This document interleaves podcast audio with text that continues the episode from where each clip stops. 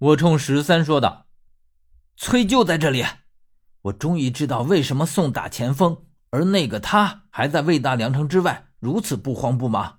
两虎相争，必有一伤。我知道的道理，那个他更知道。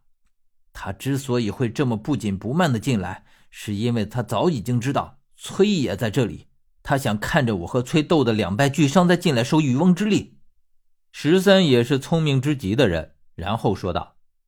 哼，这不能随了他的心愿。在十三说话的同时，我只看见那个人形已经彻底摆脱了青奴，而十三的玉液似乎对他不起任何作用。现在，现在十三分神，更是让他寻到了可乘之机。我只见他速速的就往一旁昏迷的宋的身边爬，我看出了他的意图，可是要阻止已经来不及了。我这时已经顾不上别的。整个人突然扑到了这个人形之上，与此同时，我听见十三喊道：“何远，危险！”我原本以为我这样扑上来，满身满脸都会沾上这个黑色粘稠的液体，从而包裹我的全身。可是，在我落在他身上的时候，我只看见身边忽的腾起了满满的一片烟尘。我看见他原本在蠕动的身子，突然化成了黑色的烟尘，将我彻底笼罩在了其中。我只闻到一股股呛鼻的腐臭味道，而且这些烟尘竟然迅速地朝我的身体收拢。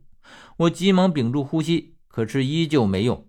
只是一眨眼的功夫，这些烟尘就通通消失在了我的身体周围，就好像已经彻底被我吸收了一样。我木然地趴在地上，都忘记了要站起来，然后像是意识到了什么一样，迅速地看向左臂。只见青奴脸上的那种花纹，现在就赫然躺在我的左手臂上，就像一个精美的纹身一样。十三也看见了这个花纹，他也瞬间像是石化了一样看着我，木讷的喊了我一声“何远”。估计他也不知道自己想说什么，只是看见这个情景，本能的喊我一声。我反倒被他这一喊给回过了神，迅速爬起来，却并没有感到身上有任何的不适。十三，现在可不是发呆的时候。你的样子怎么看着就像我就要去见阎王了一样？十三那呆滞的模样，听见这话才一扫而空，却一反平常的语气，一本正经的说道：“都这个时候了，亏你还开得出玩笑来。哎呀，这不都是和你学的吗？更何况现在还不到最后的时刻，谁知道后面会怎样？只要还有一线希望，我就不会放弃。”你也不会，是不是？十三听了，这才勉强有了一丝笑意。是的，只要还有一线希望，就不能放弃。然后我见他的样子又变成了狠厉的模样，只听他咬牙切齿道：“崔，我不会放过你的。”我和十三只是来来回回两三句的功夫，下一瞬我就感到刚刚十三的那一声，不但将我唤回了神来。同时唤醒的还有宋，因为这时候宋突然翻起了身子，其速度之快，动作之连贯，让人措手不及。等我回过神来的时候，他早已经离开了我们有一丈开外，而且他的身子还在迅速的往石门边上过去。我们想追已经是来不及了。他能做出这样连贯的逃跑动作，显然是早已醒来，只待时机。而这里前后一系列的变故发生的实在是太过于突然，我们竟然没有去留意宋的情况。所谓百密一疏，就是这样了。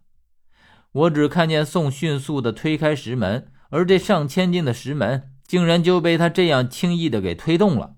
然后我看见他就像一条泥鳅一样，从推开的石门缝里钻了出去，瞬间就没了影。我腾的站了起来，不能让他就这么跑了。现在不杀死他，只怕等那个人来了以后就更困难了。说着，我也往石门边上走，十三紧随其后。我来到边上之后，也从开着的缝隙里钻了进去。进入到石门里面之后，依旧是一片明亮，甚至里面比外面还要明亮，因为里面密密麻麻的挂满了这样的宫灯，将里面照的就像白昼一样。而在我们进来之后，只听“轰”的一声。身后的石门就彻底关上了，两扇石门结合的天衣无缝，连手指头都抠不进去。而且这时候我才发现，这石门只能从外面推开，从里面根本就打不开。也就是说，进来了，除非有人从外面给你推门，否则就别想再出去了。而且进来之后，等我细细观察了这个地方，才发现为什么这里会如此的明亮。等我细细的观察了这个地方，才发现为什么会挂了如此之多的宫灯。只要细细的看下来，就不难发现，其实这里的宫灯挂的并不凌乱。而是每一扇门前挂了四盏，而石门背后又是石门，这里竟然有九道石门。虽然不如外面那样高大宏伟，却也别有一番气派。每一扇门都紧闭着，不知道后面通往何处。而我现在却没有功夫去关心这个，因为在这个入口之中躺着一具尸体，不是宋又是谁？